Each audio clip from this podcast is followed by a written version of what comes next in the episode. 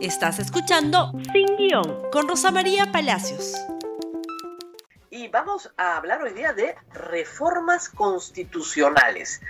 El año pasado, parte de la controversia entre el Ejecutivo y el Legislativo, ustedes recordarán, fue la necesidad de hacer una reforma política.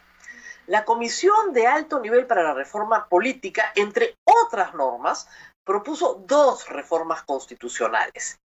Para reformar la constitución se requiere un proceso largo, complejo, porque no es cosa de cada día, ¿no es cierto?, ordinaria, ir reformando la constitución. Y la constitución pide, ¿no es cierto?, la aprobación en el Congreso más referéndum o dos legislaturas sucesivas en las cuales dos terceras partes del Congreso voten a favor de la reforma constitucional. Este es el caso. Se trata de la inmunidad parlamentaria y de los requisitos para postular al Congreso. Dos asuntos claves en la reforma política porque nos pueden garantizar una mejor calidad de Congreso que la que tenemos hoy. En el primer caso, lo que se pide es que los congresistas no utilicen la inmunidad parlamentaria para protegerse de las sanciones correspondientes a los delitos, delitos que cometieron antes de ser congresistas, congresistas e incluso durante su mandato como congresistas. Es decir, la inmunidad parlamentaria no puede ser la impunidad parlamentaria. Lamentablemente en el Congreso pasado vimos casos emblemáticos y francamente eh, escandalosos. El caso del congresista Edwin Donaire, sentenciado y prófugo de la justicia. Pero durante el tiempo en que ya estaba sentenciado y no había sido ratificada su sentencia en una segunda instancia, fue apapuchado por el Congreso y protegido. El caso de Benicio Ríos, que terminó también preso y también huyó de la justicia. Y los casos de otros congresistas como Yesenia Ponce, Betty Anaculí, el señor Mamani, todos protegidos por la bancada, en ese momento mayoritaria, del Fujimorismo. Esto ha sido en el Perú un verdadero escándalo y por lo tanto la inmunidad tenía que ser reformada. Se necesitan dos legislaturas. Ustedes dirán, pero si eso ya se votó en el Congreso pasado. Lamentablemente, las reformas constitucionales votadas en el Congreso pasado, ¿no es cierto?, se votaron antes de julio. La legislatura sucesiva ordinaria, era la que empezaba en agosto, ¿no es cierto? O a fines de julio, 28 de julio, y terminaba en diciembre. En esa legislatura sucesiva ordinaria no se votó nada de esto. Por lo tanto, hay que empezar de nuevo desde de ahí la urgencia de aprobar de una vez esto, porque luego vendrá la siguiente legislatura y ya no se podrá votar esto para que tenga efectos en las elecciones que vienen. Y el otro proyecto de reforma constitucional sí es crucial para las elecciones que vienen, que es el de los requerimientos para ser congresista. En el Congreso pasado se aprobó efectivamente la reforma constitucional propuesta por la Comisión de Alto Nivel para que los postulantes al Congreso no sean personas sentenciadas por delitos dolosos. ¿Esto qué quiere decir? Que no sean sentenciadas por delitos cometidos con la intención de delinquir, cualquiera fuera el delito. Sin embargo, ha habido una gran discusión en el Congreso sobre lo que se entiende por eso.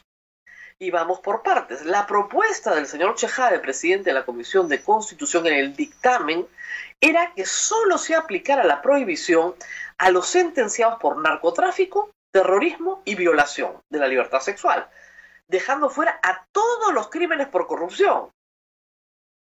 Bien complicado, ¿verdad? Y por otro lado, ayer se aprobó, felizmente, por 17 votos a favor en la Comisión de Constitución, incluir todos los crímenes sentenciados que tengan una sentencia mayor a cuatro años. Es decir, que no tengan una prisión suspendida.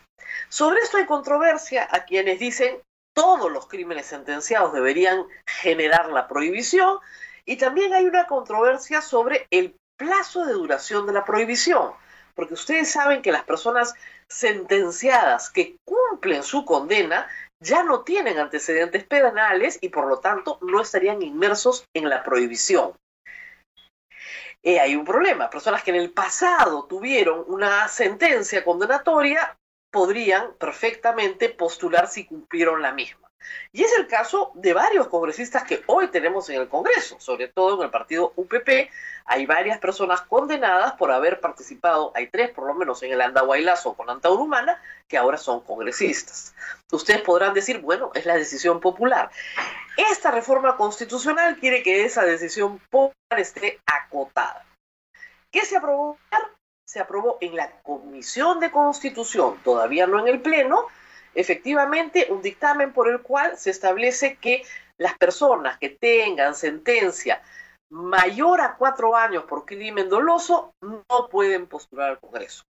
Y también en el caso de la inmunidad, se regresó al proyecto original de la Comisión de Alto Nivel. Es decir, se le entrega a la Corte Suprema la facultad de procesar a los congresistas. Se les crea un foro especial pero ya no dentro del Congreso. El Congreso ya no tiene que levantar la inmunidad, ni de arresto, ni de proceso. Ahora es directamente la Corte Suprema la que procesa a los congresistas. Digamos, si un fiscal tiene un caso contra un congresista, durante el transcurso de su mandato lo tiene que elevar a una Fiscalía Suprema para que la Corte Suprema conozca el caso. Ahora, si el caso viene de antes, como en el caso del señor Donaire o el señor Vinicio Ríos, por ejemplo, estas personas continúan el trámite regular sin necesidad de que el Congreso les levante la inmunidad de proceso.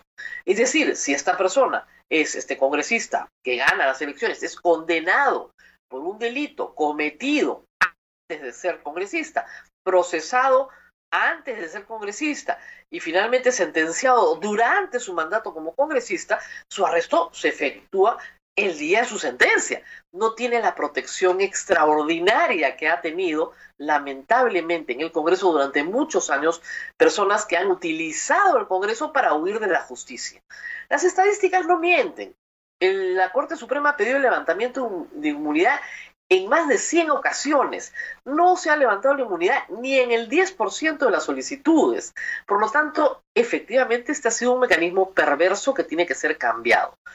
Por si acaso, fue oferta de campaña de todos los partidos políticos.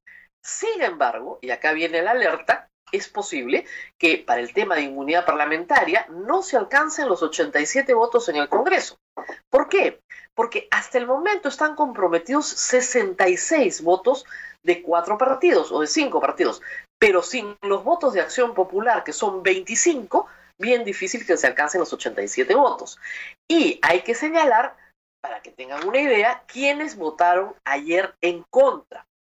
17 votos obtuvo el dictamen sobre impedimento para candidatos, dos votos en contra de Acción Popular y tres abstenciones. Y 17 votos obtuvo el, dictamen favorable para el cambio en el tema del levantamiento de inmunidad parlamentaria, pero seis en contra. ¿De quiénes? De Acción Popular, de Fuerza Popular, de UPP y de Frente Amplio, aunque usted no lo crea, y una abstención. Si eso se reproduce en la votación del Pleno, es posible que estas dos reformas constitucionales no se aprueben. Reitero, la más urgente es la de los impedimentos para candidatear, porque si no se aprueba en esta legislatura, ¿no es cierto? Y recién se aprueba por primera vez en la próxima, será el próximo año, en pleno proceso electoral, cuando se modifique y ya irá para esta campaña que nos interesa, la del 2021. El tema de la inmunidad sí puede esperar porque una vez que se apruebe, se aprueba para los que vengan, ¿no es cierto?, en julio del próximo año. Y se necesitan de todas maneras dos legislaturas. Así que así están las cosas. Mucha atención al Congreso. ¿Por qué? Porque este fue uno de los temas centrales por los cuales el Congreso fue disuelto por no aceptar las propuestas del Ejecutivo que eran que venían de una comisión que había estudiado el tema y que venían de una protesta popular. La gente estaba harta y está harta de que el Congreso y los congresistas abusen de su poder para su beneficio personal. Gracias por escuchar Sin Guión con Rosa María Palacios. Suscríbete para que disfrutes más contenidos.